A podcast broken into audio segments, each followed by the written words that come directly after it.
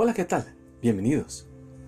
La libertad iluminando el mundo es uno de los monumentos más famosos de Nueva York, de Estados Unidos y de todo el mundo, conocida como la Estatua de la Libertad. Se encuentra en la Isla de la Libertad, al sur de la isla de Manhattan.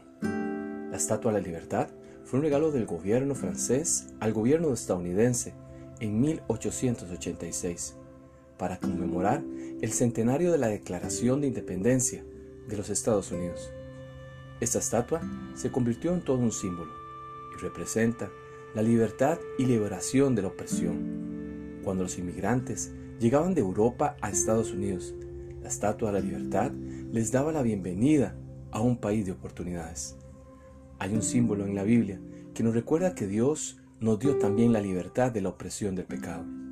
Primera Corintios el capítulo 1 versículo 18 dice, porque la palabra de la cruz es locura para los que se pierden, pero los que se salvan, esto es, a nosotros, es poder de Dios. Cristo cargó el peso de nuestros pecados en una cruz. Se ofreció como el sustituto para pagar la deuda que nosotros debíamos pagar. Hebreos el capítulo 9 versículo 28 dice, también Cristo fue ofrecido en sacrificio una sola vez para quitar los pecados de muchos. Y aparecerá por segunda vez, ya no para cargar con el pecado alguno, sino para traer salvación a quienes lo esperan. Soy Hugo Olivas y le deseo grandes bendiciones.